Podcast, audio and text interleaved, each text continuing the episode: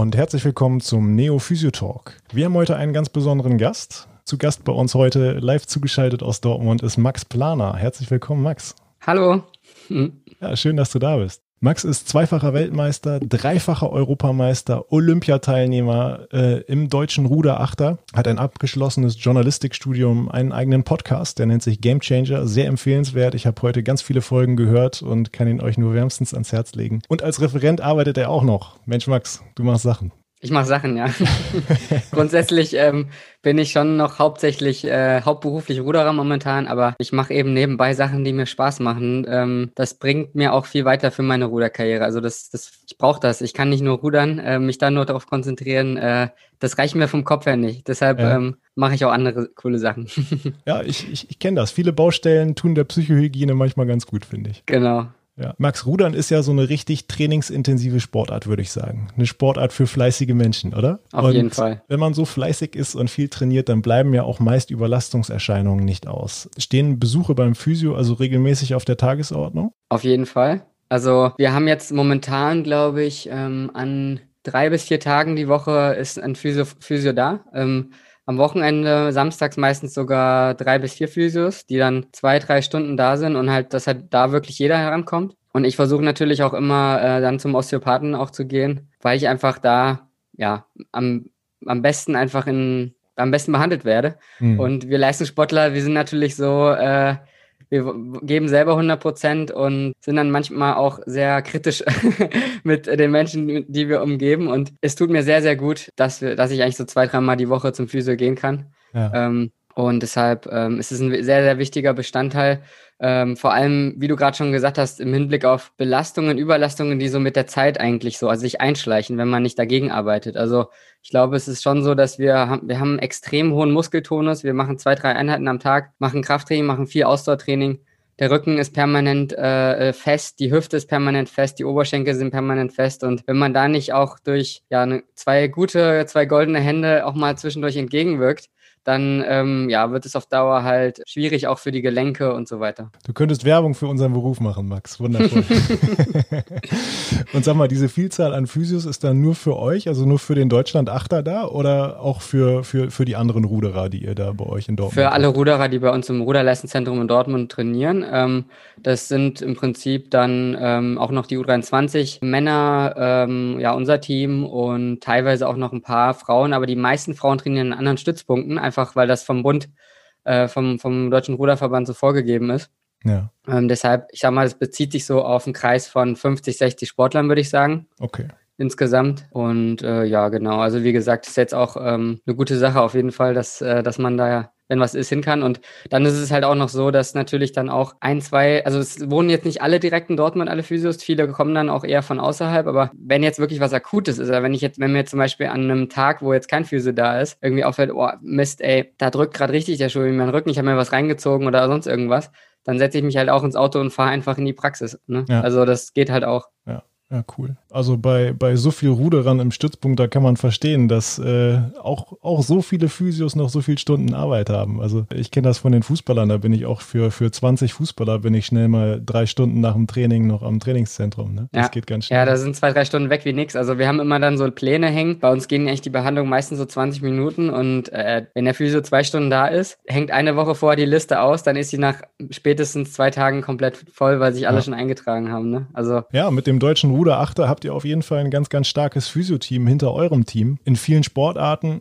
außerhalb des Fußballs ist es aber auch an der deutschen Leistungsspitze noch immer keine Selbstverständlichkeit. Und viele Sportler müssen sich so eben auch in Eigenregie um die medizinische Versorgung kümmern. Ich habe persönlich die Erfahrung gemacht, dass bei vielen auch einen äh, enormen Wissensschatz in Bezug auf den eigenen Körper mit sich bringt. Kannst du das so bestätigen? Hast du die Erfahrung auch gemacht? Auf jeden Fall. Also, wie du schon gesagt hast, ich habe natürlich das Glück, dass wir eine gute Versorgung haben, aber ähm, es ist schon so, dass ist jetzt nicht so, man geht jetzt nach jeder Trainingseinheit und legt sich so auf die Bank ne, und lässt sich so ein bisschen äh, verwöhnen, sondern es ist schon so, man geht hauptsächlich zum Physio, wenn, wenn man was Akutes hat oder wenn man weiß, okay, das ist so eine Baustelle, wo ich, weiß ich nicht, zum Beispiel jetzt über einen längeren Zeitraum was habe oder so. Ist eigentlich schon so, dass die meisten von uns, ähm, also ich kann auf jeden Fall von mir da sprechen, dass es so ist, sich da schon auch mit dem eigenen Körper einfach anders auseinandersetzen. Also das ist auch wirklich dann so, dass ich irgendwann verstanden habe, wie alles so zusammenhängt im Körper und wie auch ähm, Körper und Geist einfach zusammenhängen. Und ich habe da ganz viel mit meinem Osteopathen, mit dem Carsten Hoffmann, da ganz, ganz viel drüber geredet. Ich habe den halt immer ausgequetscht. Ne? Der hat, hat ja. ich habe gesagt, okay, ich habe hier, äh, weiß ich nicht, mein Unterarm ist fest oder mein Rücken und so. Und dann sagt er immer, ja, leg dich mal auf die Liege. Dann behandelt er mich halt auf seine Weise, sagt aber nichts. Und dann habe ich gesagt, sag mir mal, was machst du da und warum? Und das habe ich immer gemacht und ich habe ihn damit richtig genervt, weil ich halt auch verstehen wollte, was in meinem Körper vorgeht. Ähm, weil ich einfach, weil mich das einfach interessiert hat, warum ich jetzt da ähm, zum Beispiel jedes Jahr vor der Weltmeisterschaft im letzten Trainingslager krieg, macht mein rechter Unterarm Schmerzen. Ja. Und es ist einfach jedes Jahr immer wieder das Gleiche gewesen. Und ähm, ich glaube, letztes Jahr war das erste Mal, wo es nicht war. Dann habe ich irgendwann gedacht, das kann doch eigentlich nicht, also, ne, dass es immer wieder so kommt. Das muss ja auch irgendwelche Gründe haben. Und natürlich hat das auch was mit mentalen Stress zu tun, weil du in der, Olymp in der WM-Vorbereitung oder in der Olympia-Vorbereitung natürlich auch Trainingspensum wird erhöht. Du siehst ähm, ein paar Wochen äh, deine Freundin nicht, deine Freunde zu Hause nicht. Du bist irgendwo an irgendeinem Ort. Und ähm, so der mentale Druck, der steigt halt auch und dann steigen natürlich auch solche Wehwehchen und, und wie gesagt, ich habe eigentlich da erst angefangen, dass ich äh, wirklich erstmal verstehen lernen musste, dass erstmal der Körper eine Faszie ist, wie ihr Physio so schön sagt, äh, dass irgendwie ja. alles so zusammen und darüber hinaus dann mit der Zeit auch, natürlich alles Prozesse, glaube ich, das zu verstehen, aber darüber mit der Zeit dann auch irgendwann verstanden habe, okay, der Kopf und der Körper, die sind äh, mehr als nur eine Einheit. Das ist eigentlich wirklich eins. Und ja. ähm, wenn man das so ein bisschen verstanden hat, finde ich, dann kann man auch nochmal ganz anders so, ja, lernt man seinen Körper anders kennen und kann nochmal anders, finde ich, damit umgehen und auch gegensteuern, auch persönlich, also selber. Und ich mache auch ganz viel regenerative Maßnahmen ähm, abseits noch des Physios. Also ich mache auch Eisbäder, ähm, Sauna, diese ganzen Sachen, weil ich halt weiß, ich brauche das. Die Trainer schreiben den Trainingsplan, hängen den Trainingsplan aus. Ja. Die gucken, dass du immer viel trainierst, dass du genug trainierst, aber so die Regeneration, alles, was mit Regeneration zu tun hat, abseits von Physiotherapie, musst du es bei uns auch selber, komplett selber machen. Ja. Und ähm, deshalb habe ich mich automatisch in den letzten Jahren natürlich da auch sehr, sehr, sehr viel mit beschäftigt. Von Ernährung über, wie gesagt, die anderen Sachen, die ich schon auch genannt habe. Ja, finde ich auf jeden Fall auffallend, dass äh, in Sportarten wie zum Beispiel im Rudersport du eigentlich äh, es ja auch nur an die, an die deutschlandweite oder in deinem Fall sogar an die Weltspitze schaffst, wenn du all das selbst investierst. Also wenn du, wenn du dir all dieses Wissen selbst aneignest und wenn du selbst etwas die Initiative übernimmst, da haben es andere Sportler sicherlich leichter. Vielleicht Aber ja, gut, ich meine, selbst im Fußball, wenn man jetzt mal guckt, so ein Cristiano Ronaldo, Ronaldo, da weiß ja eigentlich auch jeder, dass der nur so gut und so konstant ist, genau weil er sich eben auch, weil er wirklich mit jeder Phase seines Körpers Leistungssportler ist und ja, einfach an, an allen Schrauben halt drehen will. Und das unterscheidet den dann halt auch von dem Rest. Und so versuche ich das auch so ein bisschen den Ansatz mitzugehen. Natürlich ernährt man sich jetzt nicht jede, jede Mahlzeit 100% perfekt aber ich versuche irgendwie zu 90 Prozent irgendwie mich gut zu ernähren und solche Sachen. Also ich versuche schon möglichst viel halt zu tun. Ja, vielleicht ist das ja auch ein Wissensschatz, der einem nach der Karriere auch noch ein bisschen hilft, sich gut zu fühlen und glückliches... Davon, davon gehe ich stark aus. Also so dieses Körpergefühl, was man einmal hat, das verliert man ja nicht wieder. Ja. Ne? Also ich glaube schon, dass ich weiß, wie viel Schlaf ich brauche, ich weiß, wie viel, ähm, was, was für Ernährungsformen mir gut tun und ähm, da sind schon so ein paar Sachen, wo ich bestimmte Sachen, jetzt ein Essen zum Beispiel oder Getränken halt weglasse und merke, dadurch fühle ich mich besser. Ja. Zum Beispiel Kuhmilch lasse ja. ich weg, fühle ich mich besser. Ja. Ähm, das werde ich natürlich auch noch machen, wenn ich aufgehört habe mit Leistungssport. Wieso soll ich dann auf einmal anfangen, Kuhmilch zu trinken? Wenn ich weiß, mein Körper tut das gut, äh, das nicht zu machen. So. Und also das ist jetzt so ein kleines Beispiel. Ne? Genauso auch, dass ich angefangen habe, meditieren äh, mhm. und, und Atemübungen und sowas alles, das werde ich auf jeden Fall auch äh, weitermachen, weil mich das so krass äh, geprägt hat und verändert hat und mir so viel gebracht hat. Ähm, deshalb auf jeden Fall sehe ich genauso. Also man, ich glaube, man bleibt, man bleibt da dran und auch diese Weiterentwicklung, die will man irgendwie trotzdem weitermachen. Dann. Ja, ja steckt natürlich auch schon in den Tagesabläufen drin. Ne? Es ist deine tägliche ja. Routine irgendwie und ich, also ich kenne das von mir selbst. Ich habe auch eine Zeit lang relativ regelmäßig meditiert und habe gemerkt, was mir das bringt. Und wenn ja. ich jetzt aber einen stressigen Tag habe und nach Hause komme, dann äh, fällt das irgendwann auch so ein bisschen, ein bisschen fällt das hinten über. Ich glaube, da ist es dann vielleicht ein Vorteil, wenn man Leistungssportler war. Man war darauf angewiesen, dass man wirklich am nächsten Tag 100 Prozent bringen kann und das steckt einfach in der täglichen Routine. Ne? Also Vielleicht, ja. vielleicht sind das ja auch positive Aspekte. Auf jeden Fall. Max, ich habe so ein bisschen über dich recherchiert und dann habe ich äh, in einem Interview gehört, dass du gesagt hast, du wärst äh, oder warst oder bist auch äh, nie ein krasses Rudertalent gewesen. Und äh, natürlich hast du dir deine Erfolge ganz, ganz hart erarbeitet. Aber um an diese körperlichen Grenzen zu kommen und um diese körperlichen Grenzen verschieben zu können, da muss ja erstmal das System optimal funktionieren, oder? Hast du da Erfahrungen gemacht, die du hier berichten kannst? Ja, also ich denke, Also klar, ähm, wenn man jetzt seit, gut, seit wann bin ich jetzt in der Weltspitze? Seit, seit sieben, acht Jahren, ähm, sich wirklich in der absoluten Weltspitze bewegt, davor auch schon mehrere Jahre in der Junioren- und 23-Weltspitze. Natürlich ähm, bin ich nicht komplett untalentiert, ne? Also das ja. ist klar, denke ich.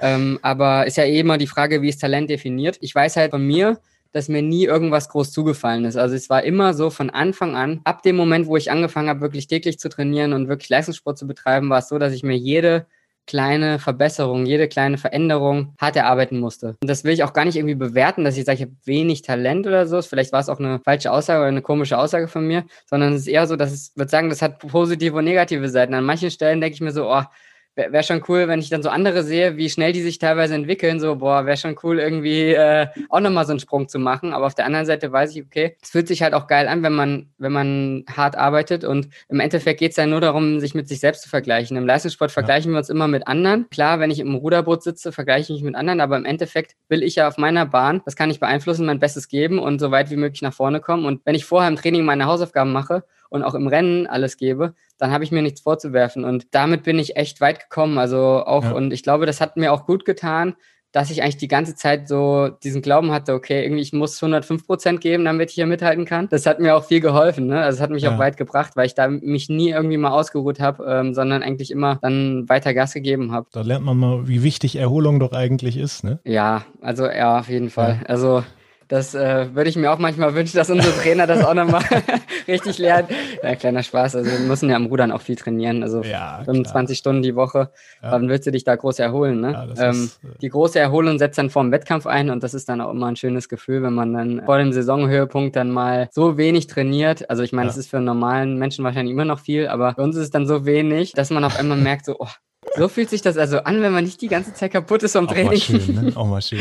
Auf jeden Fall. Ja, ja ich finde ja. das auch immer faszinierend, was für, ein, was für ein immenses Pensum eigentlich hinter dieser, äh, hinter dieser Leistungsspitze am Ende steckt. Denn auch wenn ich Triathleten betreut habe, die haben ja teilweise ein Trainingspensum wöchentlich auch von etwa 25 bis 30 Stunden. Das ist ja enorm. Das ist ja äh, mit ja. vielen anderen Sportarten gar nicht so richtig zu vergleichen. Ja, da wird man auf jeden Fall ziemlich häufig an sein Limit gebracht. Und dass du dein eigenes Limit nicht kennst, das kann dir auf jeden Fall keiner vorwerfen, denn deinen Geburtstag hast du dieses Jahr im Krankenhaus verbracht, habe ich gelesen, nachdem du beim Ergotest so viel Laktat aufgebaut hast, dass deine Nieren versagt haben. Thema auf den Körper hören ist dir aber trotzdem wichtig, oder? Ja, also da sprichst du natürlich jetzt eine Sache an. Ähm, ja, also im Prinzip ist es so, dass ich, es war jetzt so der letzte, also ich meine, da war ja noch, da hieß es ja noch, die Saison findet statt, äh, Corona, ach, alles gut, es ist alles da nur in Asien. Ja. So ein letzter Ergometer-Test jetzt so vor Olympia und vielleicht der letzte meiner Karriere, weil ich noch nicht weiß, ob ich nach Olympia weitermache. Ja. Ich habe halt meinen letzten Bestwert, meinen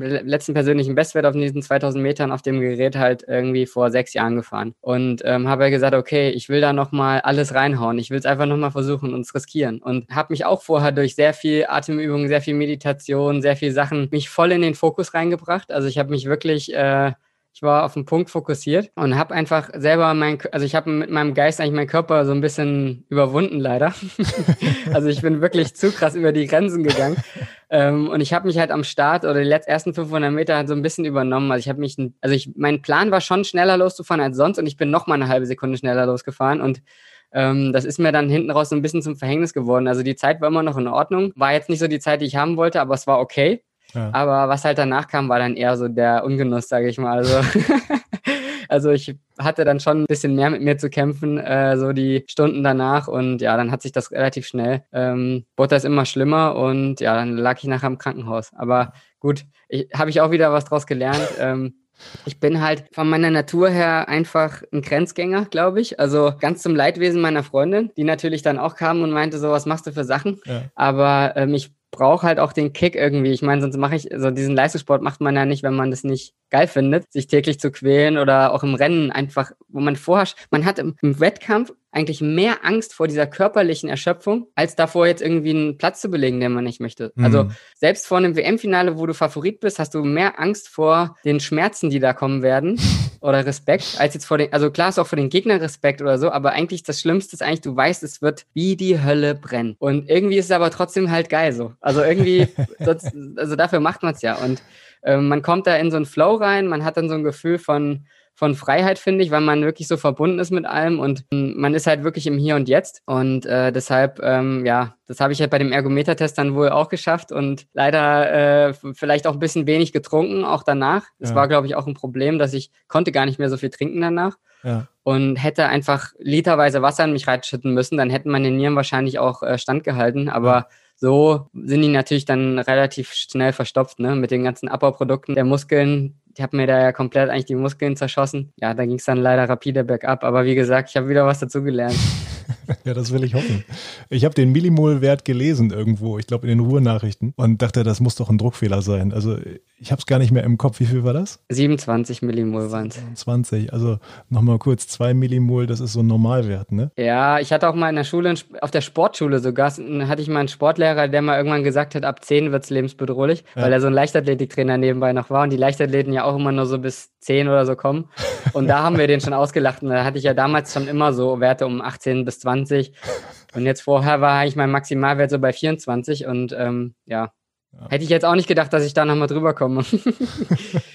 Aber das auch. Ich bin halt von der Muskelzusammensetzung auch eher so der, ähm, ich sag mal, schnellkräftigere Typ auch. Also ja. für einen Ausdauersportler natürlich. Viele in unserer Trainingsgruppe haben viel bessere Ausdauerwerte, Stufentests als ich. Also ich bin da immer am unteren Ende und hole halt dann viel eben über die Maximallaktatbildung raus. Ne? Ja. Also ich hole dann viel über die Laktatbildungsrate und deswegen muss ich mich dann auch eben bei 22 bis 24 bewegen, um halt eine Chance zu haben. So. Und so, ja, kann man sich dann ungefähr vorstellen, äh, wie das dann sticht in den Muskeln. Aber ich bin es halt gewöhnt. Also ja. mit der Zeit gewöhnt man sich ja dran. Bist du nicht nur der Wellenbrecher, sondern auch der Willenbrecher, ne? Ja.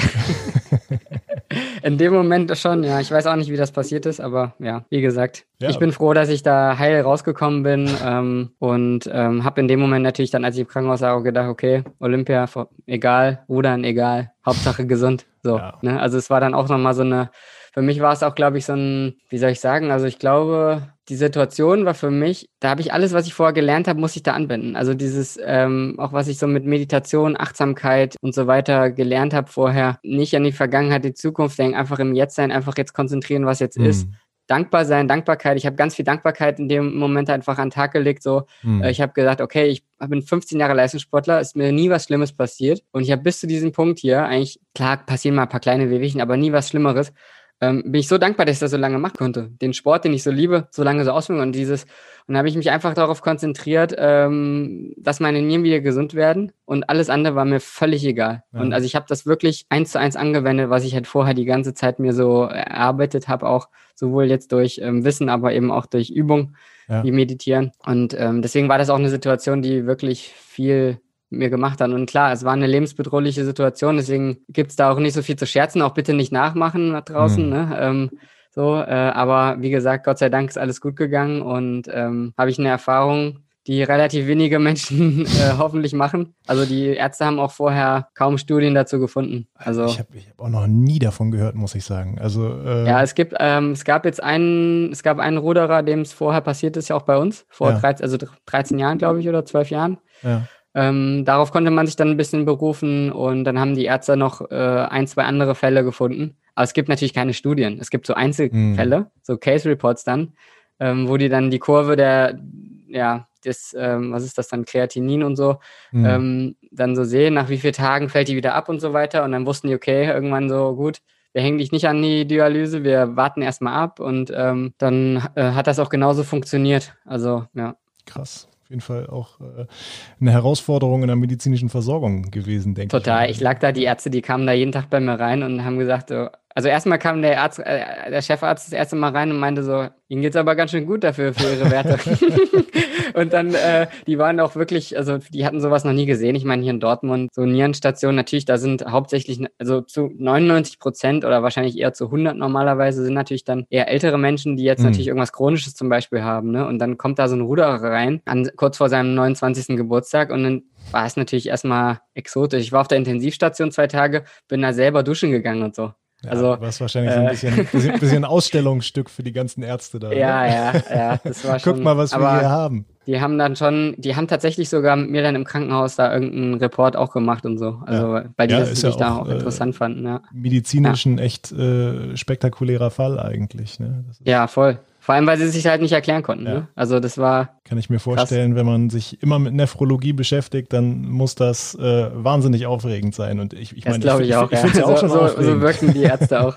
ja, Max, ich habe mir deinen Podcast ein bisschen angehört, den ich sehr empfehlen kann. Game Changer heißt er. Und äh, häufig geht es in deinem Podcast ja um persönliche Weiterentwicklung. Das gleiche Ziel verfolgen wir im Grunde genommen mit Neo ja auch, denn letztlich geht es beim Erlangen fachlicher Kompetenzen auch darum, das eigene Handeln selbstkritisch zu hinterfragen. Das mhm. ist aber etwas, was vielen oft gar nicht so leicht fällt. Hast du da einen guten Tipp für die Schüler unserer Akademie? Also wie man sich selber hinter, besser hinterfragen sollte oder kann? Ja, also ich habe so den Eindruck, dass es ganz vielen äh, schwerfällt, überhaupt erstmal dahin zu kommen, in diese, in diese kritische Selbstreflexion. Mhm. Ja, ist natürlich, ähm, ich glaube, schwierig dahin zu kommen, weil irgendwie muss immer erstmal Leid da sein. Also ja. das ist so die Erfahrung, die ich so selber gemacht habe, aber auch bei vielen so in meinem Umfeld, dass man natürlich einfacher reinkommt, wenn man irgendwann, wenn man so oft einen Arschtritt bekommt oder gegen die Wand fährt, bis man irgendwann denkt, jetzt muss ich aber was ändern. So. Ja. Aber natürlich, wenn man jetzt als zum Beispiel als Patient in die Physiotherapie kommt, weil man irgendwie chronische Sachen hat, dann wird man ja auch irgendwann, vielleicht kommt dann auch der Punkt, okay, Moment mal, also das kann ja hier wohl nicht wahr sein. Gibt es nicht irgendwas, was ich dann noch tun kann? Und dann kommt so der Punkt, wo man das vielleicht doch mal hinterfragt. Aber ich glaube, dass, ähm, also bei mir war es halt so, ich habe mich halt auch schon mein Leben lang so ein bisschen immer mal wieder gefragt, warum ich hier auf dieser Welt bin auch und solche Sachen. Also ich habe mich schon elementare Sachen gefragt, ja. habe da nie so eine Antwort drauf gefunden, aber das hatte ich irgendwie immer in meinem Hinterkopf ist das immer so gelaufen, dieses Programm. Ja. Und das hat mich dann eben auch in diese Persönlichkeitsentwicklung geführt. Und wenn man einmal so ein bisschen angebissen hat, dann ist das wie so ein, wie so ein Gerüst, wo man erstmal sich was aufbauen kann. Und ähm, also ist die Frage jetzt allgemeiner gestellt, so Richtung Patienten oder Richtung Physiotherapeuten ähm, selber? Also eher, eher in Richtung Therapeuten. Also was ich ganz wichtig finde, in vielen Fällen entwickelt sich äh, im Laufe der Berufsjahren ähm, mhm. so eine gewisse Alltagstristesse. Ja. Ähm, und in meinen Augen kann man diese Tristesse eigentlich ganz gut vermeiden, indem man wirklich stetig sein eigenes Handeln selbstkritisch hinterfragt und immer wieder überlegt, okay, das hat nicht geklappt. Warum hat das nicht geklappt? Was könnte ich denn ja. anders machen, damit es klappt? Und diese ganzen Prozesse, in diese Prozesse mhm. überhaupt erstmal reinzukommen, denn das ist etwas, dem gegenüber viele meiner Erfahrung nach so ein bisschen verschlossen sind. Mhm. Vielleicht auch einfach, weil sie sich dann selbst etwas angegriffen fühlen oder weil sie sich in ihrem Selbstwertgefühl etwas beschnitten fühlen, wenn sie in diese selbstkritische Reflexion gehen. Ja, also es ist eine super spannende Frage. Ich glaube, ich kann da keine Patentantwort drauf geben. Also ja. ich kann, glaube ich, nur aus meiner Erfahrung sagen, ähm, dass es einfach jedem gut tut, sich mit sich selbst auseinanderzusetzen und dass dazu natürlich auch sehr viel Mut gehört und ähm, wie du schon sagst, auch selbstkritisch zu sein, bedeutet eben auch, äh, sich angreifbar zu machen, sich ja. Fehler einzugestehen, ja. ähm, dass man eben auch, ja, in Anführungszeichen Schwäche zeigt. Schwäche zeigen ist für mich die neue Stärke zeigen eigentlich. Ja, also, weil man, Fall, wenn man, wenn man Schwäche zeigt, dann ist man eigentlich, demonstriert man eigentlich, dass man stark ist, mhm. ähm, weil man eben ja, Emotion, seine Emotionen äh, zwar kontrolliert, aber eben auch sie zulässt und das ein ganz wichtiger Baustein ist. Und deswegen, ja, wie gesagt, also ich glaube, ich schwafe so ein bisschen darum, weil, weil, ich, weil ich echt, äh, weil ich mir echt denke, boah, es ist eine schwierige Frage, wenn man jetzt gar keinen Bezug dazu hat. Ich glaube, es ist ja natürlich auch so, gerade bei euch Physiotherapeuten, ähm, es ist natürlich auch so, es ist ja so ein weites Feld und es gibt so viele Sachen, wo man sich auch weiterentwickeln kann und hier mhm. nochmal einen Lehrgang machen kann und da nochmal eine Fortbildung. Mhm. Also wenn man so ein bisschen so den Antrieb hat, quasi für seine Patienten auch so das Beste rauszuholen, ja. Und zu sagen, hey, ich will jetzt, ich bin jetzt klassischer, fangen an mit einer klassischen Physiotherapieausbildung und ähm, ähm, mache halt hauptsächlich Lymphdrainagen oder so, ja. dann denkst du vielleicht nach zwei, drei Jahren so, hey, wenn ich jetzt das und das noch könnte, könnte ich denen noch besser helfen. Ja. Und dann kannst du es vielleicht auch, also vielleicht auch über diesen Aspekt, dass man Menschen noch besser helfen kann, ja. wenn man noch mehr Wissen hat, wenn man noch mehr Erfahrung hat, weil das ist zum Beispiel so ein Punkt, wo ich sage, das gibt natürlich auch selber, es gibt so viel Energie, wenn man anderen Menschen he besser helfen kann, sie inspirieren kann. Also deshalb mache ich zum Beispiel auch meinen Podcast, weil ich gemerkt habe, ich inspiriere zwar auch Ruderer durch mein Rudern und vielleicht auch so, weil ich auf Social Media ein bisschen was von mir zeige, aber ja. ich inspiriere die noch viel mehr, wenn ich denen Geschichten von mir erzähle ähm, wie bestimmte Sachen bei mir passiert sind und ähm, was ich denen vielleicht für Tipps äh, mit auf den Weg gebe. Und das setzt ganz viel Energie frei, finde ich. Und äh, vielleicht oh. so, vielleicht ist das so ein bisschen so die Sinnfrage, warum bin ich Physiotherapeut? Ja. Was will ich eigentlich damit bezwecken? Möchte ich Menschen ähm, nachhaltig helfen? Und wenn ja, dann glaube ich, kommt das von alleine, glaube ich, dass man ja. dann auch hier und da ähm, man stößt natürlich, glaube ich, schon viel auf so Weiterbildungen und ähm, dass man dann hier und sagt, ach, das interessiert mich, da habe ich mal hm. Bock, da mal hinzugehen. Ja, also ich glaube, so eine, so eine richtige Patentantwort darauf, die gibt es auch eigentlich gar nicht. Ne?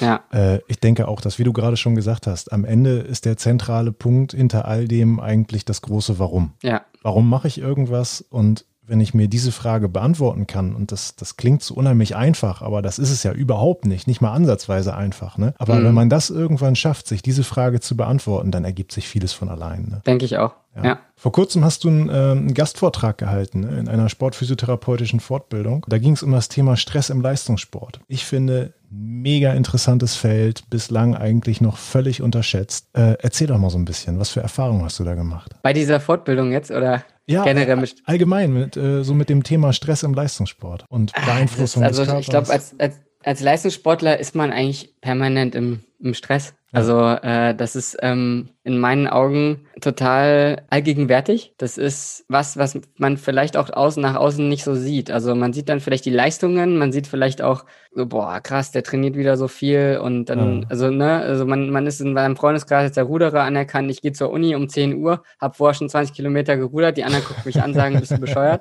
äh, so, ne? Aber was dann, was das dann doch auch für ein Stress ist, ist, glaube ich, ähm, nicht, sollte man nicht unterschätzen. Und dann ist es eben genau da auch diese Frage nach dem Warum. Also wo kommt das eigentlich her? Und wo kommt das überhaupt her? dass ich mir persönlich so viel Training aufweise seit so vielen Jahren, dass ich immer wieder diese Schmerzen habe äh, und die aber haben möchte sozusagen, also da auch durchgehen will. Wo kommt das eigentlich her? Mhm. Und hier sind wir jetzt beim Thema Glaubenssätze. Hier sind wir beim Thema, was habe ich als Kind für Erfahrungen gemacht? Mhm. Wie haben meine Eltern mich vielleicht erzogen? Wie haben mich Freunde äh, behandelt? Hatte ich überhaupt Freunde? Ich hatte keine als Kind, mhm. äh, bis ich zur Sportschule gegangen bin mit 14 so. Und hier sind wir dann eben so bei diesen wirklichen Wurzeln deiner menschlichen Identität eigentlich in dem Sinne. Ich bin mir hundertprozentig sicher, dass ganz viele Leistungssportler negative Glaubenssätze haben, mhm. die sie nutzen, um Leistung zu bringen also mhm. deswegen ist es so, also negativ ist vielleicht, ja, wie, wie das Wort schon sagt, das klingt, klingt jetzt vielleicht ein bisschen negativ, aber eben limitieren, ich nenne es jetzt mal limiti eigentlich limitierende Glaubenssätze, die einem in, in seinem, ich sage mal Beispiel, ich bin nicht gut genug, ähm, ja. ich ähm, bekomme nur Liebe, wenn ich Leistung zeige, solche Sachen, ja, die in erster Linie eigentlich einem schaden, weil mhm. sie einen innerlich ähm, zerfressen auf die Dauer, aber die einem unheimlich natürlich weiterhelfen, um Leistung zu bringen. Und es ist aber schon so, wenn man immer denkt, man ist so schlecht eigentlich mhm. äh, und macht deshalb so viel, also äh, gibt deshalb so viel Gas, äh, dass man dann trotzdem nicht richtig glücklich ist, wenn man einen Wettkampf jetzt ähm, erfolgreich hat. Dann ist man, freut man sich vielleicht zwei, drei Tage, wenn man dann Weltmeister wird. Und danach ist wieder, okay, wann ist wieder die nächste WM? Ich muss wieder drin, ich muss weitermachen. Ne? Also ja. man ist in so einem Hamsterrad drin, dass man, man hat dann eben wirklich ein, also viele Leistungssportler, denke ich, da auch ein sehr vermindertes Selbstwertgefühl. Natürlich, äh, wie gesagt, ähm, wird das halt aufgebauscht und verbessert durch, durch Leistungssport, wenn man Leistung bringt. Also bei mir, mein, ich habe einen Großteil meines Selbstvertrauens eigentlich durch den Leistungssport aufgebaut, äh, durch mhm. Erfolge. Ich habe mich sehr viel darüber natürlich dann definiert daran hochgezogen und habe jetzt in den letzten Jahren dann eben irgendwann verstanden, wie dieses Spiel eigentlich funktioniert. Ja. Ähm, ich wusste immer, dass, dass ich als Kind gemobbt wurde, dass das für mich ein Antrieb war. Es war immer so, ich will es allen zeigen jetzt. Und oh. auch mir, ich will mir selber beweisen, dass ich besser bin und mehr kann als, als die, die irgendwie schlecht über mich reden. Ich wusste, dass es für meinen Leistungssport gut ist, aber ich wusste eigentlich nicht, dass ich eigentlich dadurch innerlich irgendwie auch unglücklich bin, da auch emotional Höhen und Tiefen durchlebt habe. Und ähm, das ist natürlich ein unheimlicher Stress, weil halt die beiden Gehirnhälften die ganze Zeit gegeneinander ankämpfen auch. Mhm. Ähm, so dieses logische Denken und der emotionale Teil, ähm, die, die schießen immer gegeneinander. Ähm, das, was das Neuronale halt im Körper bedeutet, das wissen, glaube ich, wisst ihr Physios ja viel besser als ich ähm, dass das eigentlich sich, sich gegenseitig beißt. Mhm. Und deshalb sind diese limitierende, ich nenne es mal limitierende Glaubenssätze, ähm, da sollte man echt gerade im Leistungssport so ein bisschen einfach auch mal drauf gucken und vielleicht auch jetzt mhm. gerade als Physiotherapeut dem Sportler auch an der Stelle abholen und ihm einen sicheren Hafen, einen sicheren Raum geben. Ähm, wir haben als Leistungssportler gerade dann vom Wettkampf, wir machen uns sehr viel Druck, wir machen uns sehr viel Stress. Und wenn ich dann zum Beispiel jetzt in meinem täglichen, ich gehe jede Woche jetzt ein, zwei Mal äh, hier zu, zu Carsten, ähm, gehe ich zu ihm hin und mhm. hab, baue dadurch ein Vertrauensverhältnis zu ihm auf, weil er mir helfen kann, weil er mir, mhm. ähm, wenn ich jetzt täglich, wenn meine Oberschenkel fest sind, er weiß, wie er, wie er die locker macht, er weiß, wie er meine Hüfte locker macht und so weiter und so fort, dann gehe ich natürlich auf den Wettkampf, er ist dabei. Natürlich gehe ich dann hin und er, in dem Moment, wo ich noch viel unsicherer bin, mhm. man macht sich ja dann vor dem Wettkampf irgendwie Gedanken, ist ja auch normal, man ist aufgeregt, man ja. ist nervös. Aber wenn der Physiotherapeut mir in dem Moment ähm, suggeriert so, Mensch, Max, deine Beine, die sind gar nicht so fest, äh, wie du, ne, du sagst jetzt zwar, die sind so fest, aber ich merke, die sind gar nicht so fest und mhm. wie geht's dir und so. Und, und man darf beim Physio quasi, man darf sich da verletzlich zeigen, man darf da Schwäche zeigen, man darf sagen, oh, mir zwickt's hier und da. Das darf man beim Trainer nicht. Das darf mm. man bei mhm. seinen Teamkameraden nicht. Das mm. ist mhm. verpönt im Leistungssport. Mm. Ähm, da sagt, da überlegt der Trainer, ob er einen raussetzt, wenn man jetzt jede Woche ankommt und sagt, ich kann nicht mehr. Ja. Ist ja auch klar, ist Leistungssport. Und beim Physio geht das aber. Dann gehe ich hin, da macht die Tür zu und dann rede ich mit dem und bin so, wie ich bin. Und deswegen habe ich zum Beispiel auch diesen, dieses Referat gehalten, weil ich halt finde, dass ihr Physiotherapeuten super großen Einfluss und eine riesige Verantwortung habt im Leistungssport und auch einen riesengroßen Anteil an der Leistung des Sportlers am Ende auch. Ja. Ähm, und eben auch und eben auch in der Entwicklung des Sportlers, in der persönlichen Entwicklung. Und sag, wenn ich zu lange monologisiere Ach du, ich hier, ne? hack, hack ruhig total ein, interessant, was du erzählst, wirklich das ist für mich halt ein Herzensthema mittlerweile, weil ich halt wirklich selber durch diese ganzen Erfahrungen durchgegangen bin. Ich habe halt wirklich, ich habe in bei den Olympischen Spielen in Rio ähm, zwölfter Platz. Ähm, ich habe mich gefühlt wie der schlechteste Mensch. Also ich, wir wollten ins Finale kommen unter die ersten sechs, haben es nicht geschafft. Ähm, ich habe mich irgendwie echt down gefühlt, ne? Und meine Eltern haben gesagt, hey Max, du hast immer noch dich für Olympia qualifiziert. Weißt du, wie wenig Menschen das schaffen auf der Welt? Das ist ja. Wahnsinn. Und freu dich doch jetzt lieber mal darüber. Ich so, konnte ich mich nicht richtig freuen. Und dann habe ich da auch, dann habe ich auch da mit Carsten, der hat sich zwei Stunden mit mir im Olympischen Dorf unter so eine Brücke gesetzt und mir halt erklärt, dass die Erfahrung am Ende das Wichtige ist und nicht diese Medaille, die ich in der Hand halte. Was ich natürlich in dem Moment dachte, ich bin doch hier wegen der Medaille, ich will doch hier erfolgreich sein, aber im Nachhinein natürlich verstehe ich das, was der da meinte. Und das war so eine Situation, ähm, auch um das Thema von vorhin aufzugreifen, die halt in mir ganz viel ausgemacht, also ausgelöst hat, weil ich gesagt habe, ja. ich bin hier, ich kann mich eigentlich freuen, ich kann die Erfahrung einfach nutzen und ich irgendwie fühle ich mich scheiße und das sollte eigentlich nicht so sein. Ah. Wenn ich nochmal herkomme, dann will ich, dass das anders ist. Und das hat so viel Prozesse in mir ausgelöst, äh, mhm. dass ich dann eben auch mit Meditieren angefangen habe und was weiß ich und so. Und deswegen ist für mich so ein Physiotherapeut auch ein Wegbegleiter, auch eben außerhalb jetzt von von Muskeln, Verhärtungen und anderen Geschichten. Ähm, und das habe ich da auch in dem Vortrag so ein bisschen versucht, im, ja, nahezubringen und ähm, diese Verantwortungsbewusstsein einfach so ein bisschen zu, ja, ins Leben oder also ins, ins, ins Gewissen mhm. zu rufen, weil ähm, ich, wie gesagt, durch meine eigenen Erfahrungen da einfach gemerkt habe, wie viel positiven Einfluss ähm, ihr da auf uns nehmen könnt. Ja, ich glaube, das ist etwas, was äh, in der Betreuung von Leistungssportlern auch nochmal einen ganz, ganz anderen, an, äh, anderen Stellenwert einnimmt, als ja. wenn ich jetzt in einer ganz normalen Praxis stehe und habe da meine Patienten, dann habe ich einen Verwaltungsfachangestellten. So vielleicht, wenn der seit Jahren bei mir ist, vielleicht lädt der dann auch mal seinen, seinen psychischen Müll so ein bisschen bei mir ab, sage ich jetzt jetzt mhm. mal, also ohne das despektierlich zu meinen. Ne? Mhm. Ähm, aber äh, bei, einem, bei, einem, bei einem Athleten in der Betreuung entwickelt man doch noch schneller eine ziemlich, ziemlich enge, ein ziemlich enges Vertrauensverhältnis, habe ich so festgestellt. Ja, ne? Auf jeden Und Fall. Das ist ja am Ende Psychohygiene, das trägt ja auch der Verletzungsvorbeugung bei. Ne? Denn, 100 Prozent. Äh, wir, wissen, 100%. wir wissen, was negative Stresshormone mit unserem Körper machen können. Die Faszien haben dann irgendwann keinen Bock mehr und dann knallt es irgendwo im System. Ne? Voll. Und man ist ja so schon die ganze Zeit übersäuert vom Training. So, dann ernährt man sich vielleicht nicht so gut, schläft nicht so gut, hat noch Stress in der Beziehung, Familie. Irgendwann knallt. Also, das ist völlig vorprogrammiert. Ähm, ich bin auch, seitdem ich mich, seitdem ich besser ernähre, also seitdem ich meinen Fokus auf der Ernährung stark gelegt habe, also seit fünf, ungefähr fünf Jahren, mhm. äh, fünf, sechs Jahren ist, viel weniger krank auch, also viel mhm. weniger erkältet und so. Und jetzt auch nochmal, seitdem ich meditiere und diese ganzen anderen Sachen mache, auch eigentlich nochmal seltener. Und auch, also sowohl Verletzungen als auch, als auch jetzt so solche Sachen wie Erkältungen und Krankheiten, da kann man hundertprozentig in meinen Augen vorbeugen, wenn man achtsam mit seinem Körper und seinem Geist umgeht. Da kann man echt viel erreichen. Ja, wer sich dafür interessiert, hört vielleicht mal einfach rein bei Max. Podcast Game Changer auf Spotify äh, kann man ihn sich reinziehen. Ich kann es euch empfehlen. Würde mich sehr freuen und auch immer gerne Feedback geben. Ja, folgt ihm. Los, Leute. Max, ich danke dir wirklich vielmals für dieses ganz, ganz tolle Interview. Super interessant. Ich bin mir sicher, unser, unsere Hörer werden das genauso sehen. Und äh, wenn ihr noch irgendwelche Fragen habt, meldet euch über den Podcast-Channel direkt bei Max oder meldet euch bei uns unter moin.neokompetenz.de. Max, hast du abschließend noch irgendwas an die Therapeuten, an unsere Hörer zu sagen? Abschließende Worte. Also vielen Dank äh, auf jeden Fall, Niklas, dass ich äh, hier sein durfte. Das hat mir auch sehr viel Spaß gemacht. Danke für die Einladung. Einladung. Das soweit erstmal noch an dich und ähm, ja, an die Physiotherapeuten, die jetzt äh, vielleicht draußen gerade zuhören, würde ich eigentlich nur noch mal zusammenfassen, was ich gerade gesagt habe. Ähm, ihr habt eine große Verantwortung. Ihr seid ein sehr, sehr, sehr, sehr, sehr wichtiger Baustein im Leben eines Leistungssportlers, auch wenn vielleicht die Leistungssportler das nicht immer so zeigen. Ich glaube, viele Leistungssportler äh, sind da so ein bisschen so, die nehmen das vielleicht manchmal auch so für so selbstverständlich an, was es aber nicht ist. Deswegen, ähm, ihr könnt stolz sein, was ihr macht und ähm, deshalb appelliere ich daran, entwickelt euch weiter. Es wird sich auf jeden Fall lohnen. Max, großartige letzte Worte. Ich danke dir vielmals und äh, ich will jetzt gar nicht zu viel sagen, um deine letzten Worte nicht kaputt zu machen. Also vielen Dank, dir noch ganz, ganz viel Erfolg und Dankeschön. bis bald. Bis bald, ciao.